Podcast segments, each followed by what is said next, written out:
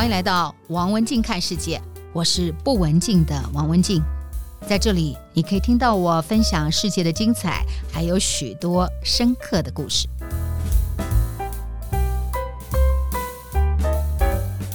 有一片红桧林，如果不是亲眼所见，没有人会相信这个世界上竟然有如此壮美的森林。森林里的大树估计每一棵有五十公尺高。这段话是在一百年前英国的植物学家普莱斯他所描绘的红桧林。这片红桧林在阿里山。是的，台湾曾经拥有世界面积最大的原始桧木林，那么它深藏在深山几千年。世界最大面积的原始红桧林为什么会出现在台湾？它如今为何又会消失呢？今天在台湾看到世界之最，我们来聊聊它。说起台湾的红桧林哈，我是有一个冲动，很希望能够按一个键，然后穿越百年的时空，跨入没有被破坏的。原始台湾，那么五十公尺有多高呢？在今天，大约就是十五层楼高的高楼。想象一个画面，站在台湾的任何一座城市，周遭的水泥大楼就是一颗一颗的红块。这就是当年这个英国的植物学家普莱斯他在阿里山所见。你再想象。今天被誉为台湾第一神木的大安溪神木有五十五公尺高，它的树围围起来，树围有二十五公尺。大安溪神木在一百年前不过就是这一片阿里山红桧林的其中一棵。那个时候，单单在阿里山就有三十万棵的红桧，哎，天哪！那么，到底这故事是怎么发生呢？在一百一十年前，毕业于剑桥大学的普莱斯，他就跟着当时全世界最有名的植物学的泰斗威尔斯来到台湾。他们是最早到台湾采集的欧洲植物学家。那个时候的台湾高山的森林还没有崩坏，日本人也还没有把森林铁路铺到阿里山。所以不只是欧洲人不知道，全世界都很少人知道台湾高山藏着一望无际的千年巨木森林。一直到一九零零年，日本人发现之后，他用东亚第一巨木来歌颂这一片针叶林，于是呢，就吸引了普莱斯跟威尔斯的到来。威尔斯在一九二零年的时候，他说了这样一段话。东亚最好的森林，加州之外世界最巨大的针叶树，都在台湾的群山之上。威尔斯曾经计算啊，一颗倒下来的巨大红块的年轮，他算出这一颗倒下来的红块啊，有两千七百圈。当时学术界以植物学黑暗之地来形容台湾深山，是没有被探索的瑰宝。这是从欧洲学者的观点对于台湾高山极高的一个评价。那么这一群红桧林到底在发现之前，他们什么时候来到了台湾？他又是怎么会来到台湾呢？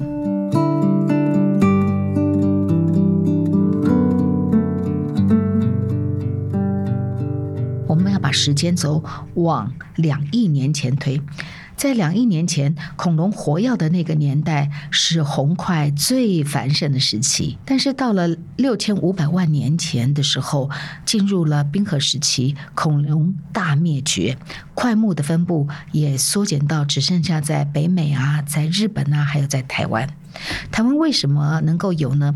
因为红块一直退，一直退，一直退。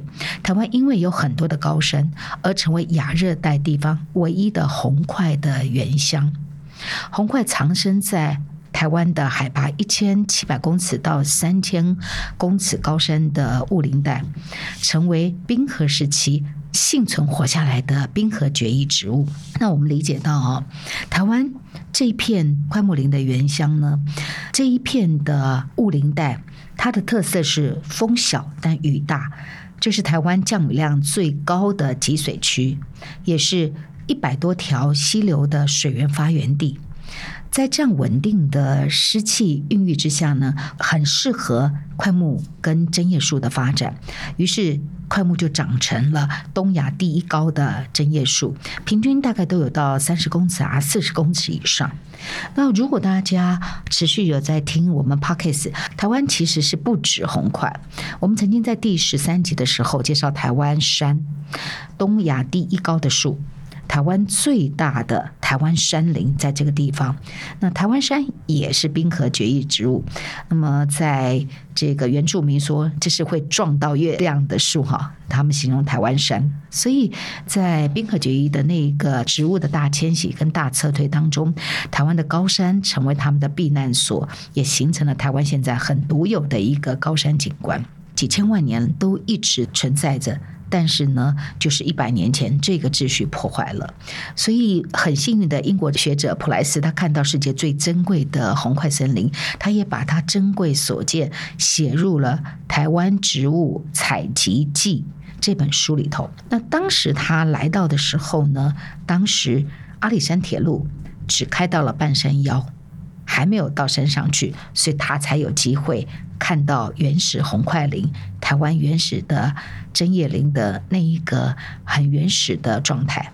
但是这个情况没有多久，阿里山的林场全线的火车开通了，一辆一辆一辆的火车上山了，敲响了原始快木林的丧钟。日本人开始在阿里山展开了三十年的伐木工作。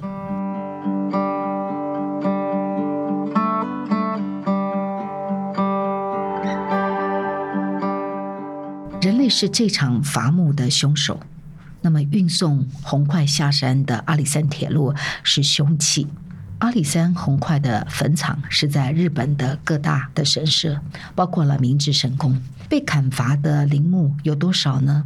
有一支纪录片，这是日据时代的黑白影片，叫做《南进台湾》，记录了当时日本人如何将红块从阿里山运下山。在嘉义有一座东亚最大。占地有十万平的锄木厂，这个地方就是现在已经被列为古迹的嘉义制材所。我们在旧资料也记录了，一九二零年到一九三零年代，嘉义出现了将近一百家的木材工厂。那因为高山红块而致富的木材商人，富甲一方的程度呢，在嘉义市还有一条金屋藏娇的巷子，叫做细宜巷弄，细宜啊，细宜巷。好，这是啊，我们谈。谈到了从阿里山的高山铁路运下来的红块，然后形成了嘉义的木材的繁荣啊，好，还有商人呐，好，我去过几次阿里山，走这些步道啊，走在这个阿里山古道的铁轨跟枕木上面，有一种进入历史现场的兴奋，但是有更多的是惆怅跟矛盾。今天呢，我们可以看到我们国宝级的地质。跟山里头的野猪都还在，我们也看到了阿里山铁路也还在，但是整个山已经没有红桧了，几乎是没有红桧了。原本的红桧林就是被后来日本人新种的柳杉全面取代。那么这是一条时空之路，在雾林里头的黑白迷雾之间，好像仿佛进入了那一支黑白影片的岁月。耳朵里头听到了在南进台湾这个日本配音员昂扬的这个声调。阿里山は新高山の西方に连なり、桃山五棱、橿原神宫、箱崎八幡宫、明治神宫の御造営に。一列一列的火车，好像意气风发的军队。